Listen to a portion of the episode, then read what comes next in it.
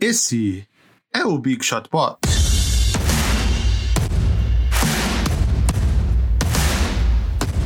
E aí, galera? Tudo bom? É, Vavo falando, estamos. Depois de pularmos uma semana no calendário, nada mais natural em época de off-season e, e, e ausência de grandes assuntos relevantes e muito empolgantes no mundo da NBA. E nesta, nessa nossa volta, estamos com a ausência de MM Isidoro, por isso que vocês tiveram o desprazer de me ouvir falando as palavras iniciais do episódio. Acredito não ser a mesma coisa. Acredito que vocês esperem a semana inteira para ouvir a voz de MM Isidoro falando este é o Big Shot, esse é o Big Shot Pod, e vocês ouviram a minha decepcionantemente. Estou eu aqui junto com Guilherme Pinheiro. Olá, aliás, Marcelo Isidoro, que chinelaço, né? Porque semana passada a gente não gravou por causa dele, né? E hoje também dando migué. E, e eu, vou, eu acho que vale até revelar para o público, né, o que aconteceu.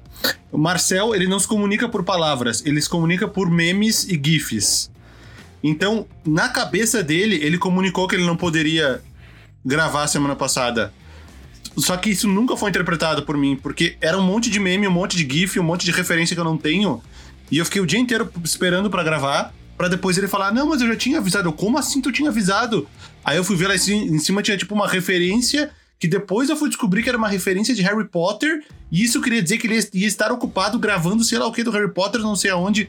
E eu precisei de uma ajuda de umas oito pessoas para interpretar o que ele falou depois. E é isso, Então, né? A gente fica é esperando. E aí, hoje também é a mesma coisa. E aí, vamos gravar? Ah, não posso. Tipo, é claramente mostrando que o Big Shot pode não é uma prioridade na vida dele, não, né? não, não. Ele, ele não ia responder, ele não responde não posso. Ele responde tipo um gif de um, de, de um prédio subindo, com Deus passando por cima e um avião jogando um- uma granada num cacho de bananas. E quer que a gente entenda o que que isso quer dizer? É, mais, é tipo isso. é mais ou menos por aí.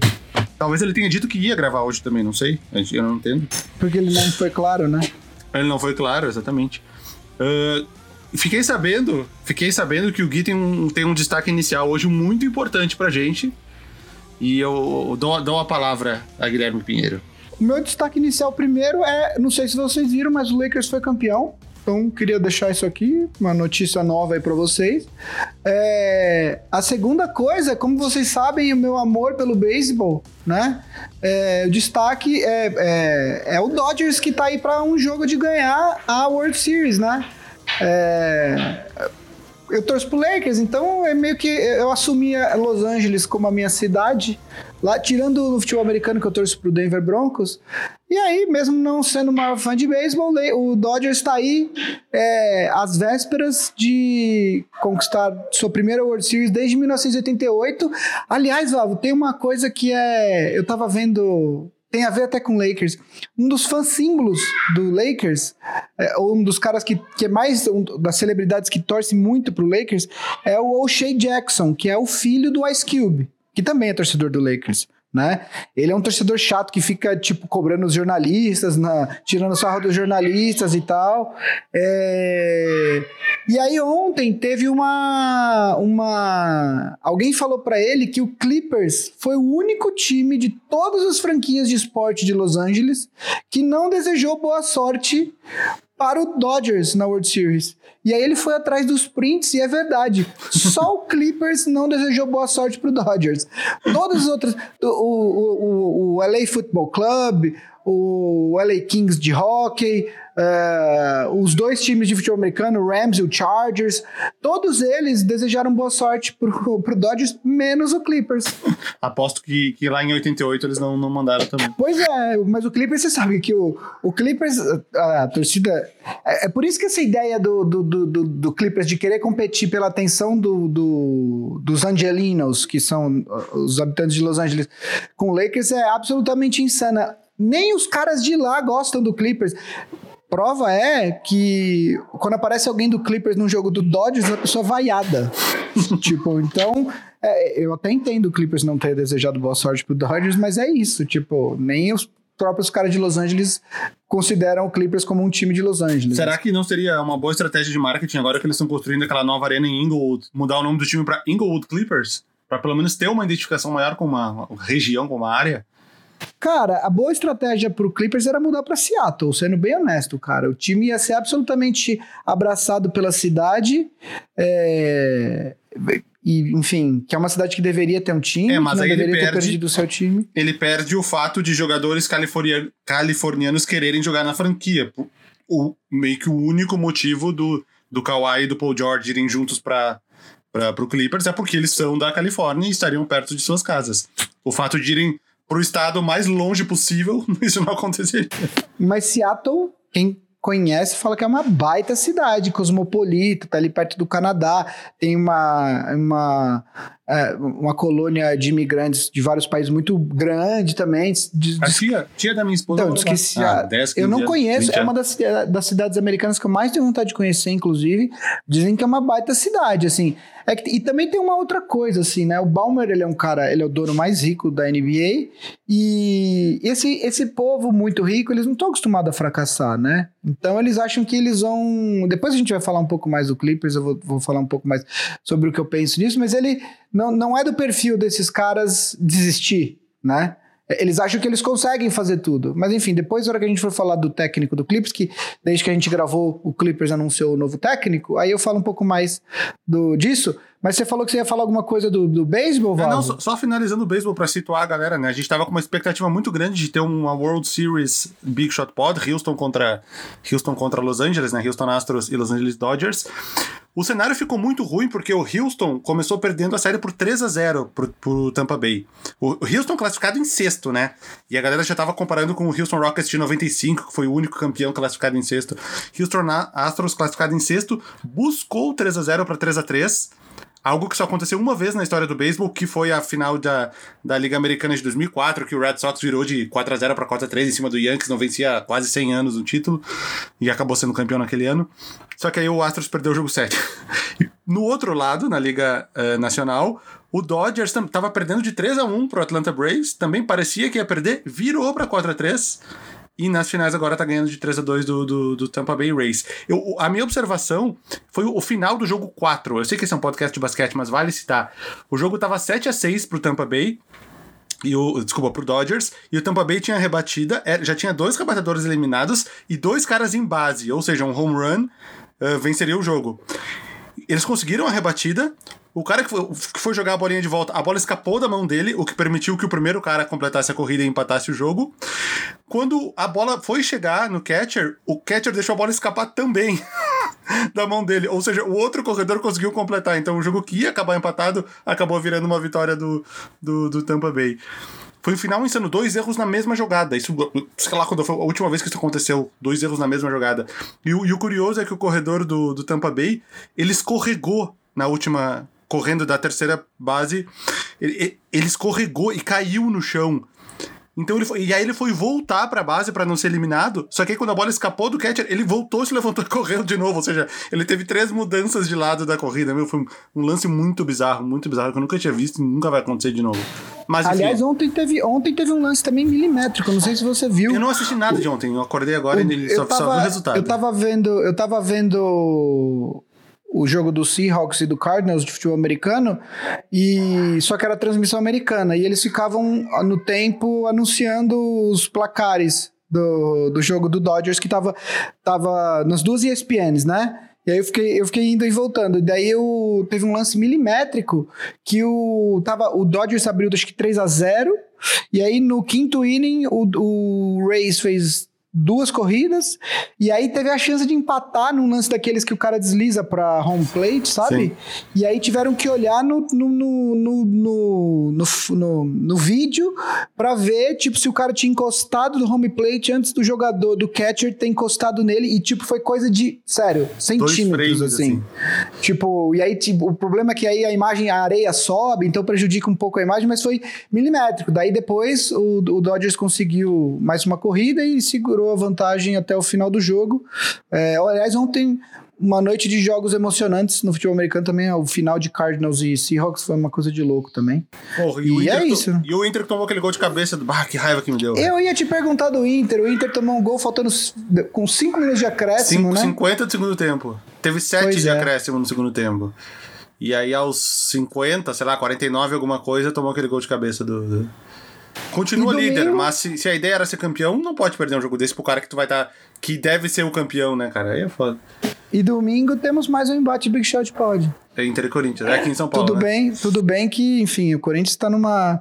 O Corinthians está numa fase tão ruim, tão ruim. Tava numa fase tão. Não que esteja numa boa agora, mas a- o jogo do Corinthians era tão ruim, tão ruim, tão ruim, que o Corinthians contratou um técnico absolutamente medíocre, que é o Wagner Mancini, e melhorou muito. Ah, mas é aquela, Tipo- né? Trocou de técnico, vence as duas, três primeiras. Aí depois afunda de vez. Por Cara, isso que eles trocam é- de técnico, porque dá uma chacoalhada e o cara ganha umas duas.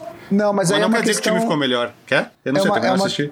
é uma questão de padrão. O time, o time, o, time agora parece que tá jogando, fute- jogando o esporte futebol. O Corinthians jogava um negócio que eu não sabia o nome antes, entendeu? Tipo, o cara tem ideias, assim, o- os técnicos que passaram no Corinthians esse ano eram um bando. Tipo, é, e agora pelo menos tem ideia. O Corinthians vai lutar ali pra ficar em décimo segundo. Não tem muito o que fazer esse ano, mas, mas melhorou. E ganhando dos times ruins que tem, e tem muito time ruim nesse campeonato, é, tamo aí, tamo tranquilo. Entendeu? É isso. Vamos, O vamos, vamos falar de basquete. O né? próprio Inter não é dos melhores, tá lá em primeiro. Ah, não, mas o Inter, o Inter. Aqui eu, inclusive, espero que o Inter ganhe esse domingo. Tipo, sendo realista, assim. Se o Corinthians conseguir arrancar um empate, tá ótimo. Pra, pela fase que tá, entendeu? Se arrancar um empate, tá lindo. Gente, ah, aqui no nosso podcast de esportes gerais já falamos sobre beisebol, futebol americano, futebol, E futebol. e soccer. Agora, Vamos não sei se vocês bas- viram lacrosse. Também tem. Vamos falar de basquete então. O que, que aconteceu desde o último programa que a gente que a gente gravou? Meio que nada fora, meio que nada fora as trocas de treinadores, né? Então é isso que a gente vai falar hoje. Ah, Hoje a gente vai falar dos técnicos e depois vai falar da reunião que a, que a, a, a Liga teve semana passada, que eles estão especulando a data de, de, de início da próxima temporada. Mas vamos começar falando dos técnicos que a gente não falou. Tivemos três contratações, né, Vavo? Desde É, que... eu, eu- eu queria começar só com um adendo, talvez, então, antes de entrar nos técnicos novos, porque um técnico que a gente anunciou na semana passada, que foi o Steve Nash, que é o novo técnico do, do, do Brooklyn Nets. A gente até comentou daquela, daquele vídeo do, do Stephen A. Smith, do privilégio branco, de um cara que nunca tinha treinado ninguém, já chegasse no head coach de um time que vai vai estar disputando o título. Ah, ele anu- ah, foi anunciado que Amari Stoudemire grande parceiro de quadra de Steve Nash, grande fazedor de pick and roll com, com Steve Nash, será um, do- um de seus assistentes. Eu- a única coisa que me surpreendeu é porque eu nunca tinha imaginado o Amari Stoudemire como um assistente ou um técnico ou alguém de um staff da NBA. Só pra- não, duvidando da capacidade dele, mas eu simplesmente nunca tinha pensado na possibilidade do Amari Stoudemire ser fazer parte de uma, de uma equipe como um assistente técnico. Mas, eu, enfim, obviamente eu não conheço ele tão bem assim pra saber se ele é bom ou se ele é ruim. Mas só O me surpreendeu isso. que queria levar também o Phil Handy, que é assistente do Lakers. Você falou do Phil Handy na semana retrasada, eu acho, né? Falei É no, que ele estava minhas... no- É, que ele ele fez seis estava finais no- seguidas. Ele estava no staff do Cleveland, é, inclusive no que ganhou o título em 2016.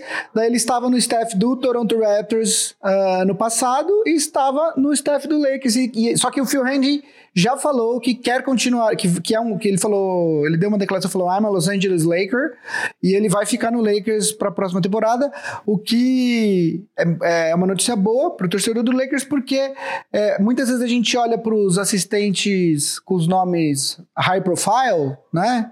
Mas esse tipo de assistente como o Hand, que é um cara muito bom de desenvolvimento de de jogadores jovens e tal. É, inclusive, eu acho que eu falei isso semana retrasada, o Rondo falou que esse, esse, essa melhora dele nos arremessos de três pontos deve muito ao Phil Handy. Então é uma notícia boa para os Lakers. Mas vamos lá, Vavo. Até porque Quem são piorar os... ia ser difícil, né? Exatamente. Mas vamos lá, quem são os novos técnicos na... que assumiram os três... Indiana Pacers, uh, Vamos lá, Indiana Pacers. Los Angeles Clippers e New Orleans Pelicans. Vamos Ó, lá. Indiana Pacers, Nate Bjorkgren, que era um assistente do Raptors, correto? Nick Nurse, exatamente. Assistente do Nick Nurse no Raptors. O novo técnico do Los Angeles Clippers é um que já era falado há muito tempo, que é o Tyron Lue, que era assistente do próprio Los Angeles Clippers, que já foi campeão como técnico do Cleveland Cavaliers e que já tem passagens por diversos times. E o técnico do New Orleans Pelicans, ele está de volta, Stan Van Gundy. Essas são as novas três confirmações. Temos duas vagas em aberto ainda: Houston Rockets e Oklahoma City Thunder. Houston Rockets, Mike D'Antoni não chegaram a um acordo, já falamos aqui sobre isso. E Oklahoma City Thunder, o Billy Donovan também, eles não, eles decidiram se separar e o, e o, e o Billy Donovan agora vai ser o treinador do Chicago Bulls, também já falamos sobre isso. Então, o que, que, temos para falar de Pacers, de, de Clippers e de Pelicans? Acho que o Clippers é o assunto que vai ter mais coisas para falar. Pacers, confesso que eu nem conheço muito a história do Nate Bjorkgren e o Pelicans, Stan Van Gundy aí já há muitos anos da NBA. É, o, o, Stan, o Vamos lá, vamos começar do, do Pacers, que eu acho que é o que a gente tem menos a falar, né? É, e não é por. Não é por. Uh, não querer falar dos times de mercados menores, mas é simplesmente porque essa escolha foi uma escolha surpreendente, inclusive dentro da própria NBA, né? O, o, o esse, o técnico do, do Pacers, o Nate Bjorkgren, ele é um cara que tem um perfil muito parecido com o perfil do, do Nick Nurse. Ele é um cara que rodou... Uh, muito como técnico, foi técnico de high school, foi técnico de. Dá pra falar aqui, ó. Eu tô com a página dele aberta só pra situar a galera. Ele foi assistente do Iowa Energy na D-League, que era D-League na época, uhum. entre 2007 e 2011. Aí entre 2011 e 2013, o Dakota Wizards, que virou o Santa Cruz Warriors. Depois ele foi o técnico do Iowa Energy. Depois ele foi para o Bakersfield Jam, que é o time do. que é, era o time, trocou de nome, né? Acho que é o time do. do... Peraí, deixa eu ver aqui. Do Suns. É o time Northern, do Suns. No... É o time é. do Suns, é, que agora é Northern, Northern Arizona, Arizona Suns. Suns. Aí, em 2015, ele foi pro Phoenix Suns como assistente, ficou duas temporadas lá. 2018, ele foi pro Raptors como assistente, ficou duas temporadas lá. E agora é o novo técnico do Panthers. Só pra dar uma, uma geral na galera, quem é, e pra mim também, porque eu também não sabia essa história toda, toda quem é o Nate Bjorkgren. Desculpa interrompê-lo, continue.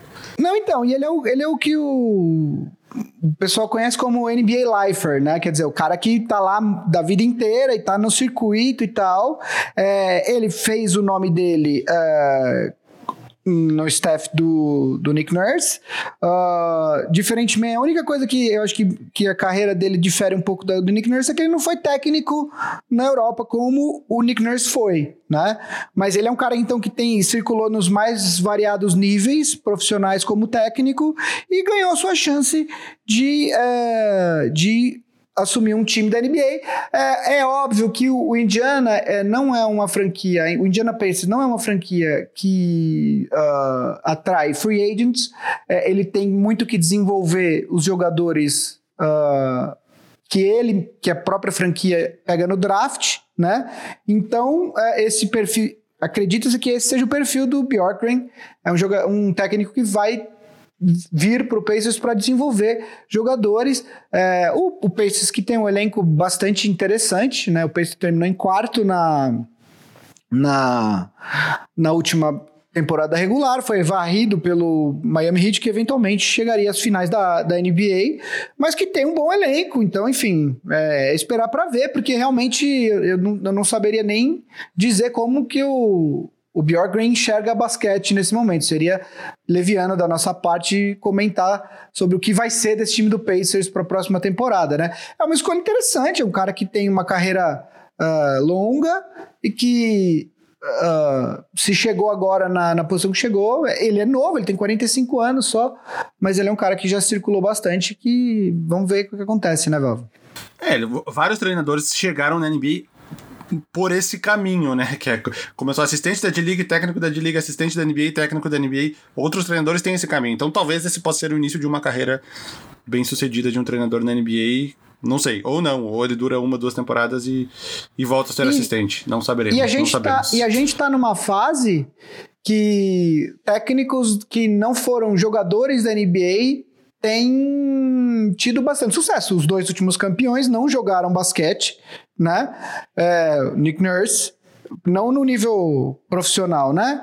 Nick Nurse e o Frank Vogel. E o, o, técnico que enfrentou o Vogel na final também é um cara famoso carreirista, né? Começou como analista de vídeo na, no Hitworks Posture e foi subindo até chegar em técnico. Então, é, esse tipo de perfil é um perfil que uh, que pode funcionar, né? Nem sempre os bons técnicos são ex-jogadores e etc, né? Não é o caso do Steve Kerr, por exemplo, que foi campeão como jogador, campeão como técnico, Phil Jackson, enfim, esses, né?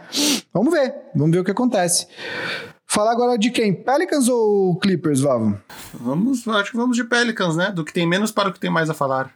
Vamos lá, o que, que você achou então da, da contratação de Stan Van Gundy como técnico do Pelicans? Vamos, lá, vamos, relembrar Stan Van Gundy para todos, né?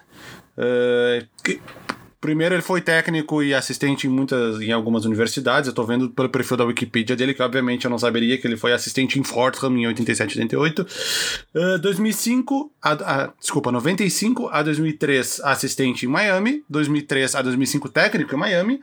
Aí ele ficou dois anos fora, voltou em 2007 para treinar o Orlando Magic até 2012, ficou mais dois anos fora, pegou o Pistons, Pistons 2014 a 2018, ficou mais dois anos fora e agora ele assume o Pelicans. Ele gosta de ficar duas temporadas fora, né?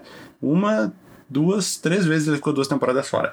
Steve Van Gundy, se, se, quem não sabe quem é, aquele que, que, tem, que tem um bigodinho mais que é o Van Gundy mais gordinho, com o um bigodinho. Quando vocês virem a foto dele, certamente vocês saberão quem é. Uh, será o técnico ideal? Uh, só para situar, galera, o Pelicans é um time que precisa que tem muitos jogadores jovens, que tem Zion Williamson, que tem Brandon Ingram, que tem Lonzo Ball, que tem Josh Hart, Jackson Hayes, muitos jogadores jovens, poucos veteranos, dificilmente vão conseguir atrair um free agent bom veterano, embora esse ano eles tenham tido o, o J.J. Redick. Uh, a ideia é pegar um técnico que desenvolva jogadores jovens, ou que monte uma equipe focada em desenvolver jogadores jovens, porque o, pensamento do Pelicans agora tá, no, a, a, parte de montar o elenco tá meio que feita. Eles dificilmente vão ter um time tão ruim a ponto de ter uma primeira, segunda, terceira escolha novamente para conseguir uh, pegar mais um prospecto gigante, que nem foi o, o, o Zion Williamson. Então, um técnico para desenvolver jogadores. No meio dessa carregadíssima Conferência Oeste, num, talvez o momento mais difícil da Conferência Oeste do, do, dos últimos tempos, super disputada. Hum, não sei. Eu, eu, imaginava talvez uma solução mais criativa do que, do, que um, do que um velho medalhão, mas talvez possa ser o cara ideal. Também eu não tenho uma opinião formada super sobre isso. Então, o, o vamos lá. O Pelicans. Tu, todos os insiders da NBA eles falam que o, o técnico preferido do Pelicans era o Uh, o Tyron Lu, que justamente assumiu o Clippers, que a gente vai falar daqui a pouco, né? É, só que uh, o nome do Steven Gandhi, na verdade, não estava nem no começo, não estava nem entre os nomes ventilados aí como possíveis candidatos, né? Uh, o Tyron Lu estava desde o começo de olho no trabalho no, no, na vaga do Clippers, que era onde ele já estava. É, então, a Aparentemente, o que aconteceu foi que quando o David Griffin percebeu que o Tyron Lue estava interessado, ele já começou a mover a busca dele. O Tyron Lue foi anunciado no Clippers e alguns dias depois ele anunciou o Steven Gandhi. O Steven Gandhi é, ele já é um técnico que chegou nas finais do, do, do leste, com o, o, nas finais da NBA, com o Orlando Magic. Ele era o técnico do Magic que chegou na, na, nas finais contra o Lakers né? 2009. Era um time que, aliás, muito interessante a gente pensar nisso em retrospecto, mas ele era um cara que o time do Magic em 2009 era basicamente o Dwight Howard no auge e quatro arremessadores. Jamir Nelson. Jamir Nelson ainda pegou um All-Star ali pelo, pelo Magic. Tava numa fase boa. Então, mas eu acho engraçado que que é um time que se você for olhar em retrospecto, é um time moderno para aqueles tempos, né? Quer dizer, o Rashard Dwight Lewis, Howard e chutadores. Rashard Lewis, que era tipo um cara alto, chutando muita bola de, de três, que hoje seria muito útil na NBA. Turcoglu também, mesma coisa. Exatamente. É, ele, antes disso, ele tinha sido técnico do Miami e veja só, ele era técnico, ele começou o, a do temporada 2005-2006 uh, ah, como técnico do Miami. E o Heat foi campeão. E aí, exato, ele pediu demissão em 2005, o Pat Riley assumiu, foi campeão com o Dwayne Wade e o Shaquille O'Neal. Depois que o Shaquille O'Neal foi trocado para Miami, inclusive tem até esse boato de que ele, a relação dele com, com o Steven Gundy, do, do Shaquille O'Neal do, do Van Gundy não era muito das melhores. O, o Shaquille O'Neal, inclusive, fala... É, a respeito disso no livro que ele escreveu, etc. É, enfim. E aí depois ele tem uma passagem pelo Detroit Pistons, Meia boca. Depois dessa, ele ficou cinco anos na temporada do na, no Orlando Indo Magic. pros playoffs em todas, tem... vale, vale citar, né? Com o Magic ele foi pros playoffs em todas. Quando saiu o Dwight Howard, ele saiu junto. E aí depois ele vai para esse time do, do, do, do, Houston, do Detroit Pistons, perdão. É, ele chega nos playoffs em 2016, se eu não me engano. 16, isso. E acabou sendo demitido em 2018. É, o, o Van Gundy, ele, ele é um bom técnico, mas ele tem... As saídas dele, de todos os times pelos quais ele passou, foram, de certa forma, turbulentas. Existe... É, um determinado momento que os jogadores parecem é, desligar um pouco dele, assim. Ele deve, não sei como é que é a relação nos bastidores, mas isso é um ponto comum em todas as passagens dele como técnico. Dito isso, é, o, o, ele é um técnico interessante, porque ele é um técnico de nome, né? Não dá para você dizer que ele, que ele é um, um um técnico desconhecido. O que eu acho importante para um elenco como o do Pelicans, quer dizer, os jogadores eles precisam respeitar, porque o Pelicans ele, ele tem dois jogadores que foram a segunda escolha no draft, o Lonzo Ball e o Brandon Ingram, uma escolha de primeiro, que é de, uma escolha que foi a primeira, que é o Zion, você tem o Jackson Hayes, que foi top 10, você tem muitos jogadores jovens e, e, e é preciso que eles entendam que é, tudo bem, vocês são o futuro da franquia e tal. Dito isso, vocês precisam jogar. Vocês precisam fazer o que o técnico precisa. E, e precisa ser alguém que saiba conduzir isso e, e, e promover a evolução desses jogadores. Né? É, então, acho que foi uma escolha interessante. Eu não vou falar aqui que foi a melhor escolha, uh, mas também não vou. Não, isso não significa que tenha sido uma escolha ruim. É só, eu prefiro ver o que, que vai ser desse elenco antes de, de emitir uma opinião, porque o elenco do Pelicans, a gente sabe que, pelo que se esperava do elenco nessa temporada, foi um elenco que decepcionou. Não, isso não tem como, é, como negar, né? É, principalmente acho que na parte da bolha, né? Quando o Pelicans vinha numa crescente, já vinha numa crescente antes do Zion voltar. Quando o Zion voltou, o time teve tipo campanha de de, de, de, time que pegaria mando de quadra nos playoffs. E aí, quando a temporada foi interrompida, eles estavam nesse momento. Quando voltou a bolha, parecia que o Pelicans ia beliscar a sua oitava vaga. Era, era pelo crescimento do time, era o que estava indicando, mas não foi o que aconteceu. Exatamente. Então vamos ver o que acontece, né? Foi uma, uma escolha interessante. É, eu, eu prefiro ver o que, que vai ser desse elenco antes de emitir uma opinião, porque também é, quem o Pelicans traz para completar é, esse elenco vai ser importante. E por fim, então, o terceiro time que anunciou o seu novo técnico, e aí talvez a gente tenha um pouco mais para falar. Los Angeles Clippers confirmou seu assistente técnico e ex-campeão da NBA. Ex-campeão não existe ex-campeão, né? E campeão da NBA, Tyron Lue. Uh, Tyron Lue que era, fez entrevistas com outros times, fez entrevistas no Houston Rockets mas ele, o, o, o, o, alvo preferido dele era o próprio Los Angeles Clippers, onde ele já estava. E ele é, aparentemente é um cara muito querido lá dentro e acabou sendo confirmado como novo treinador dos Clippers, Tyron Lue. O que, que você achou da contratação, Vavo? Cara, uh, a, a, a, permanência dele no staff com a saída do, do, do Doc Rivers parece que. Uh, eu acho que talvez isso ser, eles estejam colocando tudo na conta demais do Doc Rivers. Parece que toda. Dá a entender que toda a responsabilidade dos fracassos do Clippers nessa temporada eram do Doc Rivers. Tipo, não, parece que, tipo assim, não, o cara certo já tava aqui dentro o tempo inteiro. Esse treinador aqui, que já tava há mais tempo aqui dentro, que a gente não tinha mandado embora ainda, era o cara responsável por tudo que tava dando errado. Agora sim vai dar tudo certo. Uh, ele tem currículo, tem, ele é campeão da NBA, é, ele já foi treinador e, e, e, também assistente de vários times, ele já foi um jogador de. Não foi um jogador de sucesso, mas foi um jogador, um bom role player que teve algum papai importante em alguns momentos uh, decisivos na NBA. Uh, mas eu, eu, fico mais pela parte de, de curiosidade para saber como, porque é meio que as mesmas pessoas do Clippers, menos o Doc Rivers. Por isso que eu acho aí parece que tá jogando uma responsabilidade demais em cima do cara, quando eu acho que não deveria ser toda dele. Eu acho que toda a gestão do elenco, desde a parte de, de, de, de, de load management, e aí acho que eu incluiria também a, a, vai do dono até o, até o faxineiro. Eu acho que fica muita responsabilidade em cima de um cara só. Mas, enfim, não sei até onde o Tyron Blue consegue mudar a mentalidade, mas ao mesmo tempo ele conhece todo mundo ali porque ele fez parte desse elenco. Uh... Eu acho que é uma opção boa pro Clippers.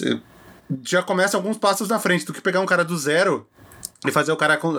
A gente sabe que não é simplesmente o cara montar o time e botar para jogar. Vem da parte de confiança, vem da parte de conhecer os jogadores, os jogadores confiarem no técnico, o técnico conhecer o trabalho dos jogadores. Então, pegar um cara que já estava dentro da engrenagem, meio que é já começar alguns passos à frente.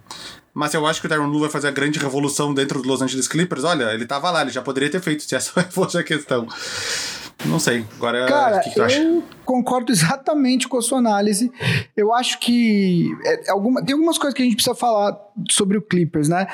É, a primeira coisa que saiu foi até um pouco antes de anunciar a Tyron Lu é que é, isso são rumores, né? Não tem nada confirmado. É que alguns jogadores torceram um pouco o nariz pro fato da, da, da organização ter absolutamente feito todas as vontades do Kawhi. Isso, inclusive, é, envolvia deixar ele morar em San Diego e se atrasar para alguns voos, porque ele morava lá, etc e tal. San Diego, para quem não sabe, não é colado em Los Angeles. É, existe um tempo de deslocamento até você ir para Los Angeles e tal, e os voos possivelmente saíam de Los Angeles, e aí é, isso gerou alguns atrasos. Isso parece que não pegou bem dentro do elenco do Clippers, né? É, Assunto que, diga-se de passagem, se voltar uns 30, mais, uns 40, 50 uns, uns episódios do Big Shot Pod, a gente comentou como os jogadores do Clippers se sentiriam com os privilégios dados ao Kawhi Leonard e ao Paul George. Enquanto isso, enquanto isso poderia abalar o time dentro, sendo que dois jogadores que não estavam no time que roeu o osso inteiro e que seriam descansados muitas vezes e teriam esses privilégios que os outros não teriam. A gente chegou a comentar sobre isso, mas não sei que episódio foi. E aí tem uma outra questão que é, como você falou, o Tyron Lu estava lá. O Tyron Lu, uh, ele estava dentro do elenco do Clippers, ele era o principal assistente do Doc Rivers, né? Ele era, inclusive, o melhor, o melhor, o assistente mais bem remunerado da liga.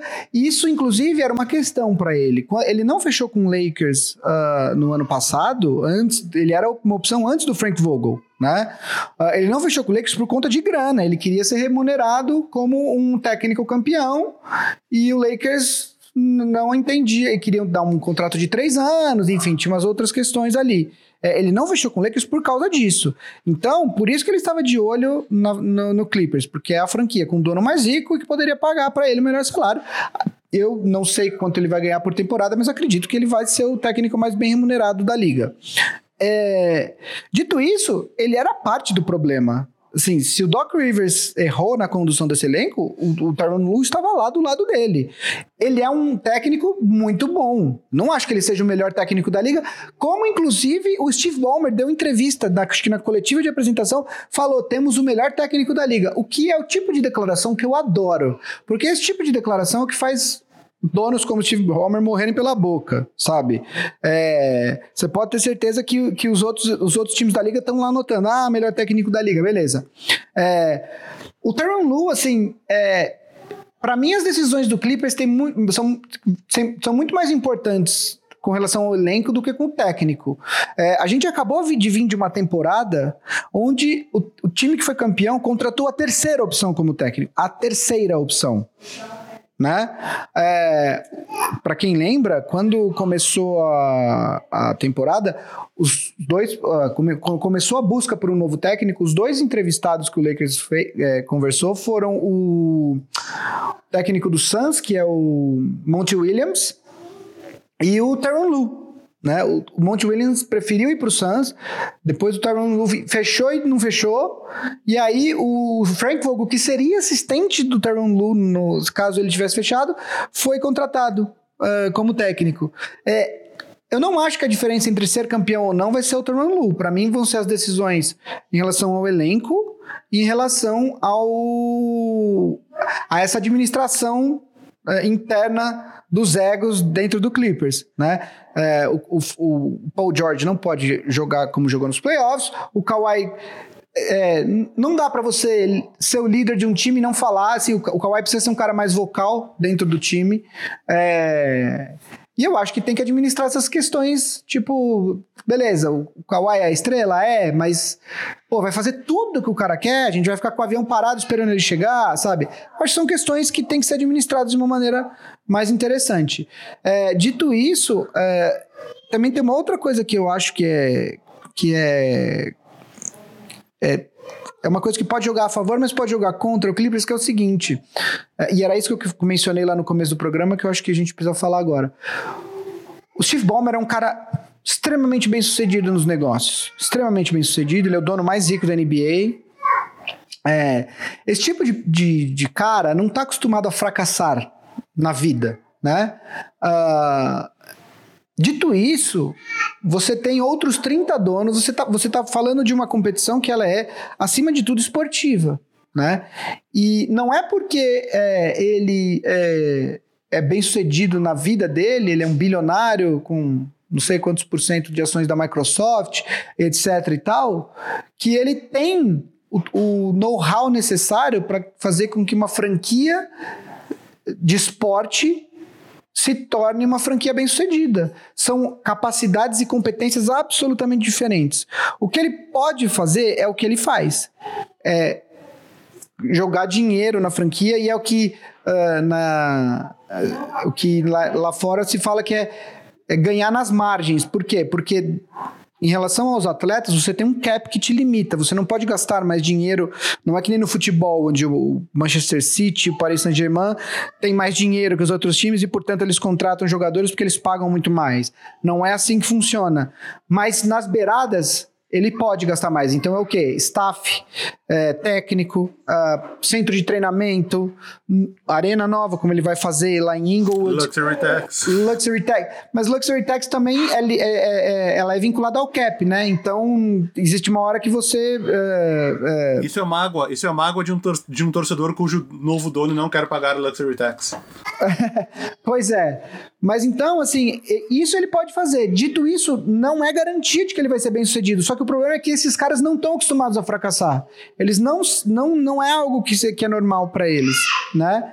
Então, uh, eu acho que o que, que o Balmer tem tem tentado fazer é um pouco, sabe, o, o, ele quer ser o dono da bola, ele gasta mais que todo mundo, ele tem o uniforme mais bonito, a roupa mais bonita, a bola mais bonita e ele quer que todo mundo vá para lá. Não funciona assim no esporte, né?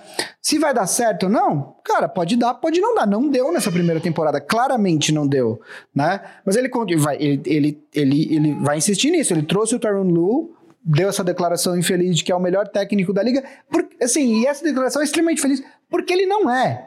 Ele não é. O Nick Nurse é melhor que ele, o Greg Popovich é melhor que ele, o Steve Kerr é melhor que ele. É, ele não é o melhor técnico da liga. Ponto final. Entendeu? Ele é um técnico bom, é um técnico que tem título. Ah, a, a maior prova que ele não é o, o melhor técnico da liga, ó, vamos pegar a lista dos técnicos aqui. Se pudesse fazer uma troca, se o Steve Ballmer falasse, ó, pode fazer uma troca simples por qualquer outro treinador da liga, quais treinadores ele trocaria? Sem pensar. Brad Stevens ele trocaria. Popovich. Uh, Kerr. Popovich. Steve Kerr, eu trocaria por Spolstra, trocaria pelo então, aí sem pensar, pelo menos uns, uns quatro ou cinco aí ele trocaria sem, sem pensar. Essa já é a maior prova que ele não é o melhor Pelo técnico Nick Nurse, inclusive, que foi campeão com o Kawhi Leonard. É... Então, assim, ele é um ótimo técnico, mas ele não é o melhor técnico da liga, né? Ele vai continuar fazendo isso. Existem rumores de que o staff do Tyron Lu vai ser o staff mais estrelado.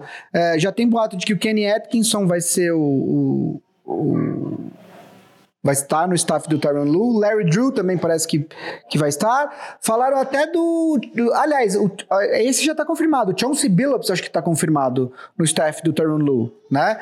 É, o que, de novo, isso não garante nada. É, às vezes é muito melhor você ter um cara com um perfil não tão conhecido como o Phil Handy, como eu falei no começo do programa, do que ter Chauncey Billups, Kenny Atkinson e Larry Drew. Chauncey Billups quer ser técnico GM, a gente sabe. É, não necessariamente ele vai estar tá focado em ser o melhor assistente possível, né? É, o Kenny Atkinson, ele era técnico e ele é cogitado. Inclusive, para mim, ele seria o melhor nome para ser técnico do Oklahoma City Thunder, que está sem técnico até agora, né? É, falei tudo isso para quê? Para falar que, assim, cara, a contratação do Tyron Lu não é garantia de nada. Eu acho que o Clippers tem, tem decisões muito mais importantes do que a decisão de técnico que, que para tomar nessa off-season. E aí a gente vai ver é, como isso vai refletir na próxima temporada.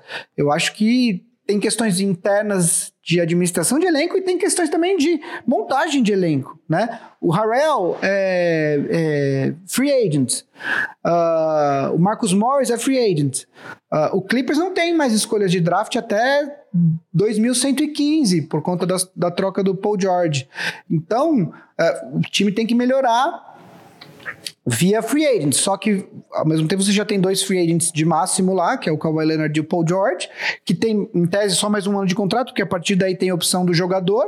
Uh, o Harrell é um cara que foi muito mal nos playoffs e na bolha. Ele não jogou a primeira fase da bolha por conta da avó dele que havia falecido. É, vale a pena reassinar? Por quanto? Quer dizer, alguém vai oferecer uma bala Harrell. O Clippers, o Clippers quer bancar isso? Né? É, Marcos Morris, quanto que vale? É, Marcos Morris é um caso clássico de jogador que acha que é muito melhor do que é. E aí, se você oferecer um dinheiro muito grande, você acaba comprometendo em outras áreas do elenco. É, existe um rumor de que o Kawhi pediu um armador. Porque não tem, né? Você tinha o Pat Beverly, que é basicamente um cara mais para defesa, mas não é um armador de fato quanto no ataque. Tinha o Red Jackson, e, que tinha sido. E o Red... Que parecia ter sido uma boa opção quando foi. E o Red Jackson, que diz que é um grande amigo do Paul George, mas você vai manter o Red Jackson só porque ele é amigo do Paul George? enfim, o Clippers tem muitas decisões. A contradição do Tyron Lu foi, foi, foi boa? Foi. Mas acho que ganhou, mudou muito em relação ao, ao Doc Rivers? Eu não acho. Eu acho que é, é mais pela, pelo vamos mudar aqui alguma coisa porque não dá para você mudar o elenco todo, então vamos mudar o técnico. Mas eu acho que tem outras uh, decisões mais importantes, né? Não, concordo, concordo. É isso. Tipo, parece que a culpa toda era do Doc Rivers. Agora que a gente se livrou desse cara, o cara fodão mesmo, ele já tava aqui o tempo inteiro. Agora tudo vai ficar resolvido. Não, não vai. Não era esse o problema. E acho que eles vão gastar muito tempo tentando resolver essa história, né? Porque a gente, nem, a gente ficou muito na parte do técnico, mas circularam aí nas últimas semanas muitas notícias de que Lou Williams, Patrick Beverly, Montrezl Harrell, alguns jogadores não estavam satisfeitos com o, com o com o tratamento privilegiado pro Kawhi Leonard e pro Paul George também, é, numa, num nível menor. E a gente já tinha cantado essa pedra, cara. O, esses load management, esses descansos do Kawhi e do Paul George, com os outros jogadores roendo o osso, jogando 35, 40 minutos pros, pro pras estrelas jogar bem menos e chegar descansados nos playoffs e depois ganhar todos os louros no caso de uma vitória. A gente já tinha cantado essa pedra que isso ia dar problema em algum momento. Por mais que os caras estivessem felizes, pô, tá, che tá chegando dois grandes jogadores aqui que vão nos ajudar a ser campeões. Mas a gente sabia que ia dar problema em algum momento. E pelo que vazou aí recentemente, esse talvez seja o, o, o, principal problema do Clippers nesse momento. E é, eu acho que vale só mais um adendo. San Diego é bem longe de Los Angeles. Eu, eu, não acreditei quando eu fiquei sabendo que o Kawhi morava em San Diego. San Diego é tipo lá no México, gente, é lá embaixo. É quase no México. Los Angeles é no meio Exato. da Califórnia, a Califórnia é muito comprida.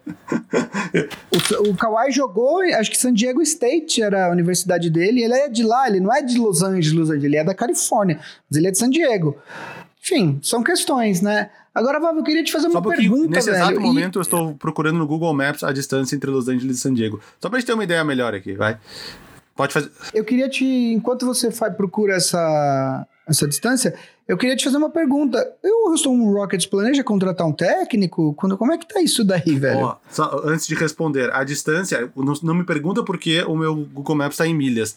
Tá em 120 e poucas milhas. Vezes 1.6. 200 quilômetros. É, seria mais ou menos isso, né? 200 vezes 1.6, 192 quilômetros. Então, se tu vai fazer de carro, pelo, vai, pelo que tá dando aqui no Google Maps de carro, é umas duas horinhas. Cada vez que vai para Los Angeles, duas horinhas. Volta, duas horinhas. Então, agora se ele vai de helicóptero, eu não sei também, né? Mas sei lá como é que ele vai. é, imagino que seja. É. Houston Rockets. Uh, últimos, últimos. Tá me dando uma preguiça do Rockets, né? Tá, eu falei que Los Angeles era no meio da Califórnia, não é, tá, gente? Tipo, no um terço da Califórnia. E San Diego é, é a última coisa, lá embaixo, quase com Tijuana. Uh, o Houston Rockets, eu tô, tô, tô, meio com preguiça desse assunto, meio com medo do que vai acontecer, então não tô meio que seguindo. Não tô meio que seguindo com todo o afinco. Mas as opções até esse momento, pelo que estão falando. Eh, eles tinham entrevistado o Tyron Lu, já perderam. Entrevistaram o, o, Jeff Van Gundy, que já foi treinador do time, e que estava trabalhando na TV, né? Ele é da TNT, né? ESPN? Uhum. TNT. E, que, era, que, que é, é, é, irmão do Stan Van Gundy, que, que assinou com o Pelicans. E o outro candidato é o John Lucas. O John Lucas, ele foi contratado há alguns anos uh, como des desenvolvimento de jogadores, né? Para ajudar no desenvolvimento dos jogadores. Mas a principal função dele, quando ele foi contratado, era ser o treinador de lances livres do Clint Capella Essa era a função dele. Porque o Capela era muito, muito ruim nos lances livres mesmo, tipo nível 30%. E até que ele virou um cara 55, 60%. Mas agora o Capela não está mais no Rockets. E ele é um cara que, que ajuda no desenvolvimento dos jogadores. Desde 2016 ele está no Rockets. E ele é um cara que os jogadores gostam muito. Ele tem um relacionamento muito próximo com o Harden, com os outros jogadores. Então, o que estão noticiando é que Uh, o, o, preferido dos jogadores e do, da, da, da, comissão que já existe lá é o John Lucas. Mas uh, uh, o dono do Rockets e alguns outros executivos preferem o, o Jeff Van Gundy, que tem um histórico melhor. O John Lucas já foi treinador, já. Ele foi treinador do Spurs Pré-Popovich, olha, foi aqui, ó, de 92 temporadas. Dois 92, 93. 92 e 94. 94. Sendo que 93, 94, 55 vitórias. O aproveitamento dele foi ótimo no Spurs. 63, 64% numa e 67% na outra. Foi pros playoffs nas duas vezes. Depois, ele foi ser treinador do, do, do, do Sixers por dois anos. Dois anos horríveis da franquia de reconstrução, entre 94 e 96. Logo em seguida veio o Iverson, aí ele já não estava mais, né? Que ele foi draftado em 96. E depois ele foi um ano e pouco do, do, do Cavs, entre 2001 e 2013, foi demitido no meio da segunda temporada que ele estava lá. Uh, desde então ele nunca mais foi técnico, isso já são quase 20 anos, né? Ele chegou a ser assistente dos Clippers uma vez, em 2009 2010, e vem sendo esse, esse esse treinador de desenvolvimento de jogadores do Rockets já há quatro temporadas. Eu acho que não tem essa confiança total que ele vai ter um. que ele, que ele segura bronca de ser treinador de um time que vai lutar para continuar tentando ser campeão da NBA. E aí eu acho que a, a, a diretoria confia mais no, no, no Jeff Van Gundy, que já tem um histórico uh, bem maior. Estou abrindo aqui o perfil dele para não falar nada errado o Jeff Van Gundy, ele foi treinador do ele, era assistente dos Knicks entre 89 e 96 e aí foi treinador dos Knicks entre 96 e 2001. E no próprio Rockets ele foi treinador entre 2003 e 2007. Uh, e não é mais treinador desde então, trabalha na televisão. Uh, um adendo que vale fazer é que o Darren... Aliás, ele é o melhor, ele é o melhor comentarista eu acho, da, comentaristas americanos, para mim, ele é o melhor, sim, por, por muito. Exatamente. E o Jeff Van Gundy, acho que vale, vale fazer uma ressalva aqui, né, do, do Houston Rockets, que o Darren Moore, o embora ele não vá continuar no Rockets, ele ainda está trabalhando lá, nessa busca para o técnico. Ele só deve sair em novembro. E eu acredito que ele só vai sair depois que for decidida toda essa busca para o técnico novo. Ele ainda está trabalhando lá. Uh, tinha, tinham dado uma data que agora de cabeça eu não lembro, que seria o término do contrato dele, que era algum dia de novembro. Mas eu acredito que ele vai ficar pelo menos até o, o time definir o técnico. Então, eu, se eu tiver que escolher. Se eu tiver que escolher, eu acho que eu escolheria o Jeff Van Gundy nesse momento. Porque o, o, cara preferido dos jogadores parece que é, os jogadores se sentem, tá, agora a gente manda junto nisso aqui e isso costuma não dar certo. Tem que ter um cara ali firme que, que, todo mundo respeite, que, que venha de fora, que venha com uma, que venha com uma, com uma visão de fora também. O Jeff Van Gundy vem assistindo o Rockets jogar há 14 anos. Então, eu acho que essa, essa visão de fora é um cara que já se provou ser suficientemente competente. Não sei se o quanto ele está adaptado a essa NBA moderna, porque ele está fora, que nem eu falei, há 13 anos, mas é um cara que acompanhou a NBA diariamente durante todo esse período. Talvez aí numa, num, num tiro de muita sorte ele possa vir a ser um novo, um novo Steve Kerr, que depois de muito tempo na televisão chegou com ideias novas na NBA e, o, o, e exatamente o que o Rockets precisa nesse momento uh, são ideias novas. É, inclusive para saber o que fazer com a dupla principal, né? O Westbrook e o Harden. É, é eu, eu, tudo que eu gostaria, pelo menos um ano de tentativa com o Harden e o Westbrook construídos de outra forma, com o treinador com uma visão de fora. E eu acho que com o Joe Lucas isso meio que pode não acontecer. Porque já é uma visão de dentro, de um cara que tá na franquia há muito tempo. E o cara tá viciado nos pensamentos da franquia. Então, se eu pudesse escolher dentre esses dois, eu ficaria com, com, com o Jeff Van Gundy, que tem uma ideia de fora e já conhece a franquia. Treinou por quatro temporadas do Rockets. Não, então, e eu acho que também. E ele é eu... é muito bom em agarrar pernas de jogadores caso necessário. eu, eu acho que tem uma, uma questão também. Eu, eu acho que o crescimento do Rockets passa por uma conversa franca com James Harden. Que é, é o seguinte, beleza, cara, você é um dos jogadores ofensivos mais espetaculares da história da NBA. Mas e aí? É, isso aqui que você quer fazer o resto da vida? Sabe? Você quer, tipo, é, ficar com a bola 20 segundos e arremessar nos últimos 4 segundos, e é isso daqui. Porque eu acho que o, o que você falou é, de construir Rockets. Uh, é, de uma maneira diferente, é, eu acho que é necessário. O Harden é um dos jogadores mais espetaculares da liga, ofensivos, e. Mas, cara, quanto tempo ele vai continuar jogando isso? Assim, ele já tentou de todos os jeitos. E com um pouquinho mais de sorte, talvez ele teria conquistado um título uh, em 2018 com o Chris Paul, né? Mas eu acho que não dá mais para continuar isso, para ser esse jogo tipo de, arremess, de arremessar do meio da quadra e de ficar 20 segundos com a bola e tal, e quando ele não tá com a bola, ele fica parado, tipo, quase é, como se ele não tivesse em quadra, porque a bola não vai para ele. É, ele. Assim, ele precisa decidir o que ele quer. É, o meu ponto é o seguinte: existe uma diferença entre você construir um modelo de jogo diferente e aí nos últimos minutos, quando o bicho tá pegando, você soltar o Harden para fazer o que ele faz, e ele é espetacular fazendo isso, né? É, do que o jogo inteiro ser, o modelo de jogo ser esse.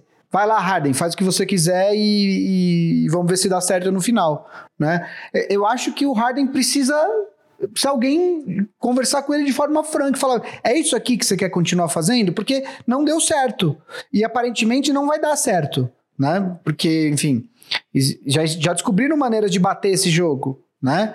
Uh, eu acho que é isso, assim. Não acho que tem que trocar o Harden, mas eu acho que precisa de uma. uma ele precisa também olhar para dentro e, e pensar em mudar um pouco o que ele vai fazer.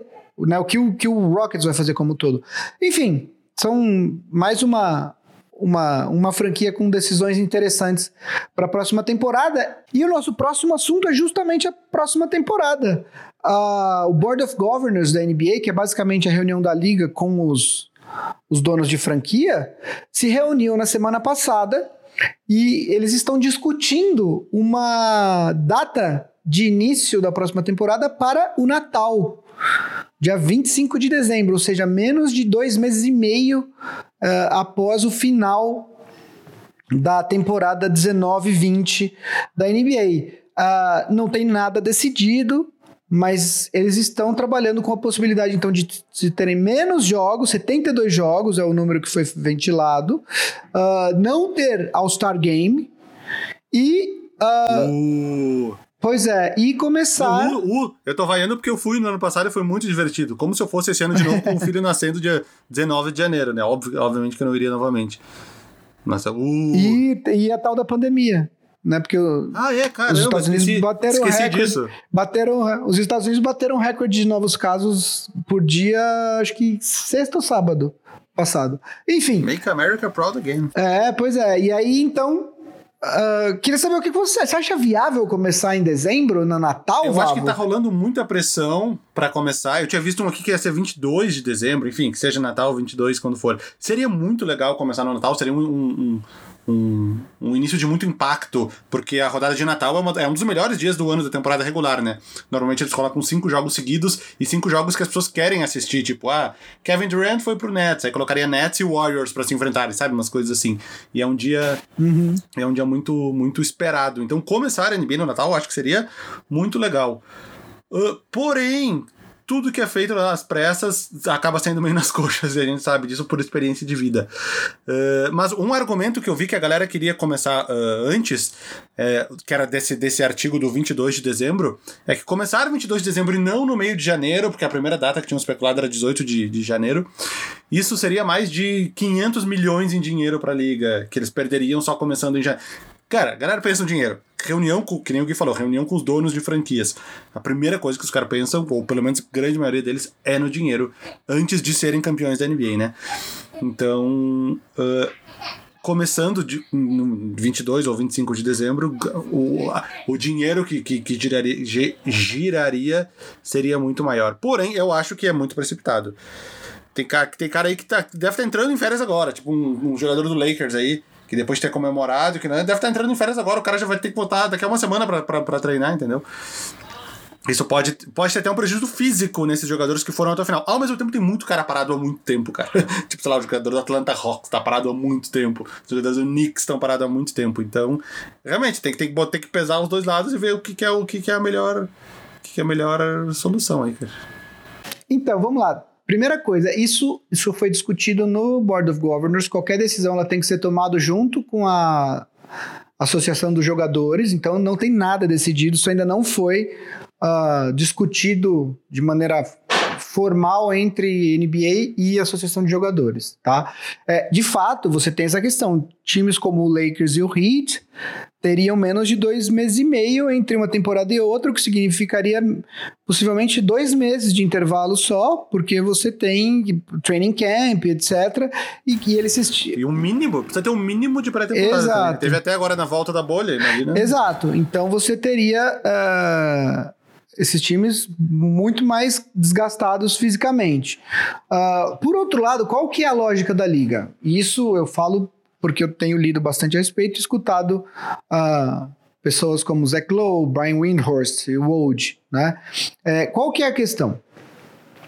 A liga é, gostaria de voltar quando, te, quando houvesse a possibilidade de, de receber fãs na arquibancada. Por quê? Porque fãs significa dinheiro, receita. Né? Uh, e aí, se houvesse uma garantia de que em fevereiro você fosse ter uma vacina, uh, março, uh, o que se diz é que os donos prefeririam esperar até lá. O problema é que hoje não tem como se ter uma garantia de que em fevereiro ou março você vai ter uma vacina disponível em nível global, né?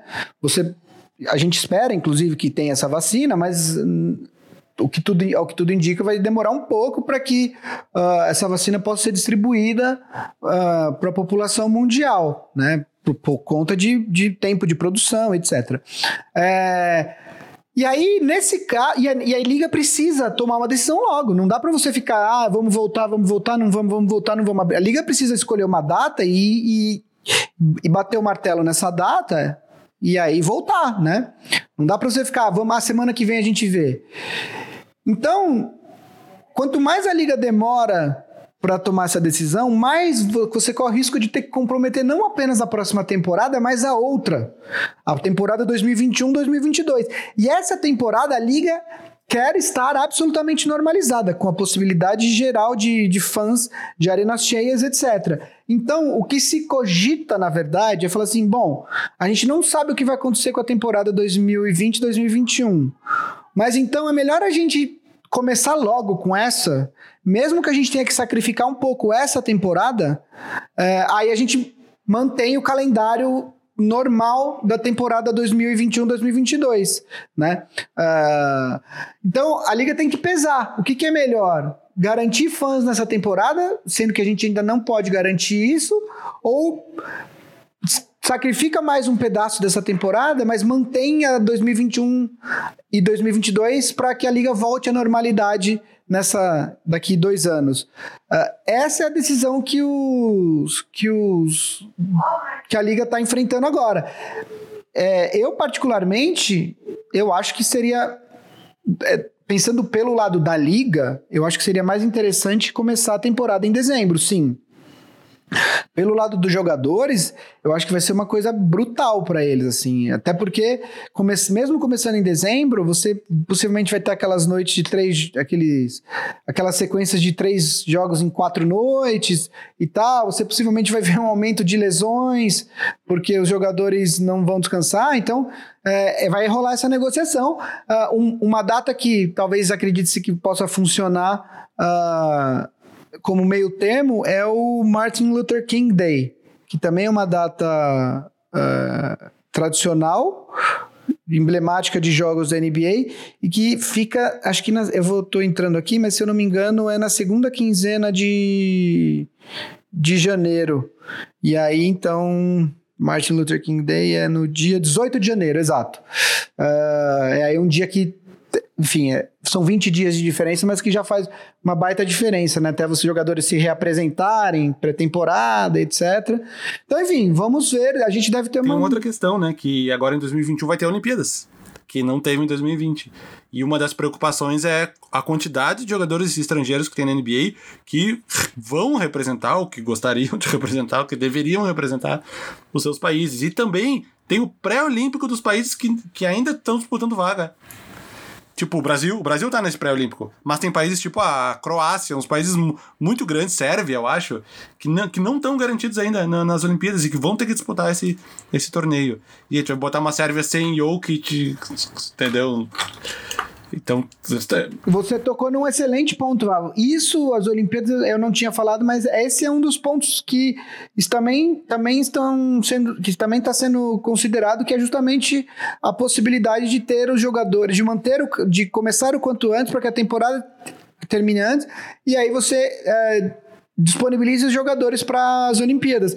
O que vai ser um negócio novamente brutal. Se algum jogador, por exemplo, como, sei lá, o Anthony Davis resolver que quer jogar a Olimpíada, você imagina a sequência dele, né? Ele termina uma temporada em outubro, começa outra em dezembro, termina a temporada e não, não tô falando que o Lakers vai ser campeão, mas ele pode chegar bem longe nos playoffs novamente, ter quase nada de folga e ir para as Olimpíadas, né? Ele pode é, basicamente um ano e meio jogando, se a gente desconsiderar o tempo que a liga ficou parada. Né? Outra coisa que me surpreendeu que a NBA nessa agora eu abri a matéria da ESPN aqui que ele, eu sei que eles estão querendo fazer essa história de torneio play-in no meio da temporada, que, é coisa que o NBB já faz aí há dois ou três anos.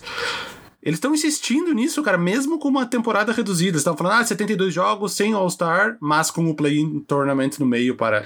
Entendeu? Tipo, Copa do Brasil dos caras no meio da, da, temporada. Eu não entendi porque eles ainda insistem nisso, cara. Vai, vai. Quando, quando voltar ao normal, faz isso, mas pra que fazer nessa temporada que vai ter que ser reduzida? Eles insistem nisso. Eu sei o que, que, ele é, pelo dinheiro. A óbvio. bolha, não, então, mas a bolha, a bolha, eu acho que eles gostaram dessa, desse negócio que teve com, com no, no Oeste. E eu acho que quando eles falam do play-in, eu acho que eles vão fazer isso, na verdade. Não vai ser um torneio. Uh, um torneio, torneio. Eu acho que vai ser esse esquema do, do nono jogar contra o oitavo pelo direito de enfrentar o sétimo. O Play Tournament que eles estão falando é desse, então, o mesmo que teve esse ano? Eu acho que sim. Eu achei que era aquela ideia deles fazer um mata-mata no meio do ano. É, não, eu acho que eu acho que para essa temporada, pelo menos, é a mesma coisa que teve no, na bolha. Ah, não, então, então pode fazer, porque eles também chamavam de play tournament aquele.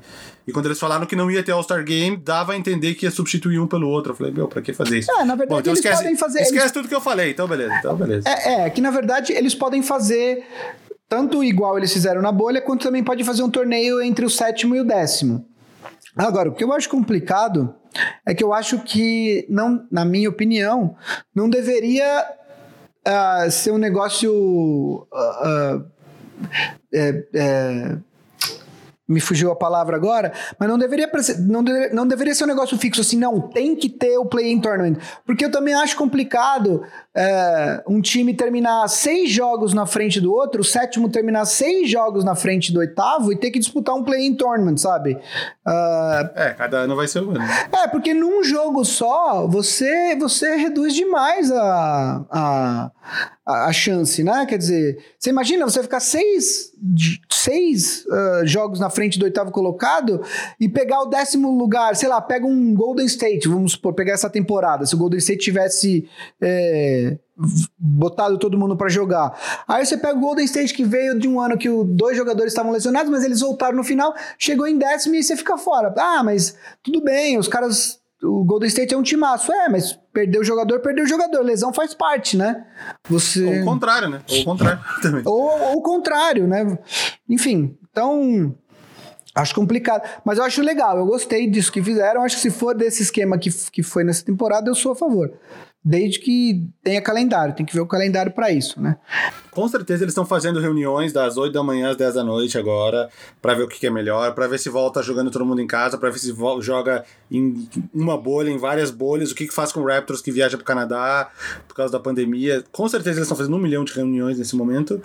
E a, a NBA costuma tomar decisões bem corretas ou pelo menos bem factíveis. Então eu não acredito que vai vir algo muito absurdo, que a gente vai falar, meu Deus do céu, como que eles tomaram essa decisão?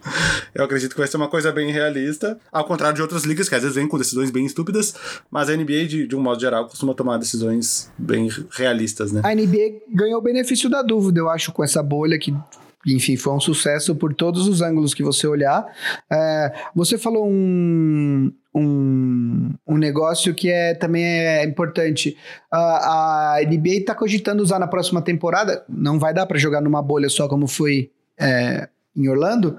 A NBA está cogitando fazer séries no estilo de beisebol. Que é aquele negócio que o time vai e já faz todos os jogos contra o outro time de uma vez só. Então, por exemplo, um time vai para Los Angeles, ele já joga todos os jogos que ele tem que jogar contra Lakers e Clippers ali, para ele não precisar ficar indo e voltando, enfim, você diminui os voos, etc. Então a NBA está cogitando como fazer isso. O único problema é, é os times do leste e do oeste, por exemplo, se enfrentam uma vez só. É, não dá para você fazer, sei lá, Lakers e Boston de uma vez só. O Boston vai para lá, enfrenta o Lakers. A questão é, possivelmente o Boston vai fazer uma excursão pelo, pelo Oeste, vai fazer vários jogos ali, daí ele volta, depois os times do Oeste vão fazer uma excursão pelo Leste, fazer o máximo possível de jogos. Enfim, são questões que a gente deve ter as respostas aí nos próximos, nas próximas semanas, né? Ainda não tem nada definido. E tem a questão do, do Toronto Raptors, né? Que é entra no país, sai do país, entra no país, sai do país, entra no país, sai do país. E isso, no meio da pandemia, eles estavam pensando em alguma coisa para tentar ver o que fazer. Às vezes, eu não sei se é uma opção válida transferir o Raptors para algum outro lugar momentaneamente. Enfim, eles devem estar pensando também o, o que fazer.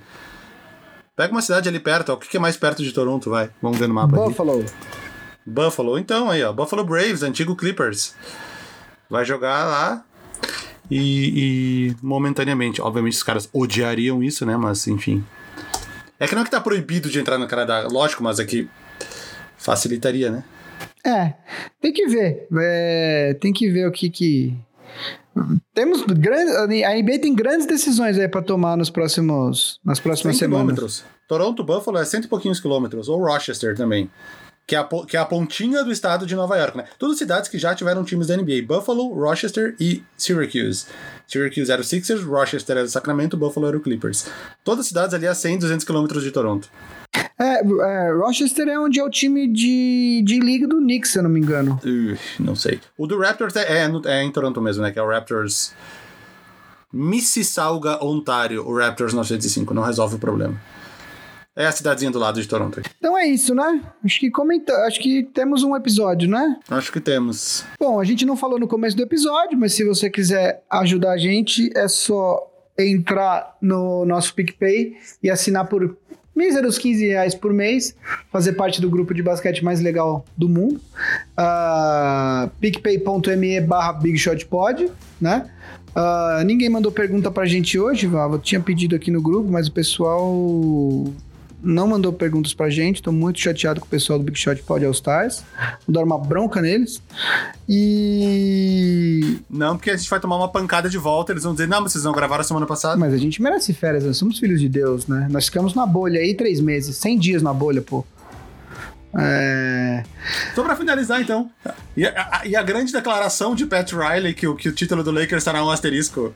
Em dois minutos, qual Cara, é a tua opinião sobre na isso? Verdade, depois que eu botei no grupo do Big Shot Pod All Stars, eu fui atrás da. Foi uma entrevista em vídeo.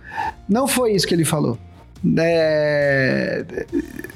Não, é, realmente não foi isso que ele falou, assim, é que foi, é, foi o bait ali pra galera clicar, sabe?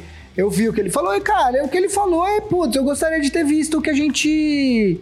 O que a gente teria conseguido uh, com o elenco inteiro. O, o Dragic era o nosso principal pontuador. Ele usa a palavra asterisco, mas não é para não é no contexto de que o, tipo, o título do Lakers tem um asterisco porque o, o hit não estava completo. Não é isso, entendeu? Tipo, ele fala que o time do Lakers é incrível. Ele, ele elogiou o Lakers pra caramba. O cara foi muito infeliz da maneira como ele escreveu, porque não foi isso que o Pat Riley disse. Tipo, na hora eu também fiquei. É, até tuitei na minha conta pessoal, mas depois eu fui atrás do vídeo e foi uma resposta absolutamente normal e razoável. Como o Pat Riley é. É, eu como. Como alguém que está de férias do basquete, eu só li os títulos, né? Aí quando eu vi isso aí, eu falei, tá com cara que não é exatamente isso, mas eu não fui atrás também. De fato, não foi, você estava certo. Eu estava certo. Não me parece uma coisa que o Pat Riley falaria, porque ele é um cara inteligente e falar isso nesse momento, do jeito que tudo aconteceu, não faria nenhum sentido. Né? Exatamente. Então é isso. O Big Shot Pod, como vocês sabem, é uma produção da Ampere, editado por Guilherme Dornelles, apresentado por Vavo Mantovani e Guilherme Pinheiro. Marcel Chinelaço não está aqui hoje. Não dá nem para falar que é chinelinho, porque ele calça o tipo 88. É, então chama ele Chinelaço. Mas ele deve estar aqui na próxima semana e a gente pode chamar a atenção dele devidamente com ele presente. E E se vocês perguntarem pra ele por que, que ele não participou, possivelmente ele vai mandar um GIF que vocês não vão É, entender a é referência. totalmente normal. Semana que vem, estamos de volta. Aquele abraço. Gente. Ambev.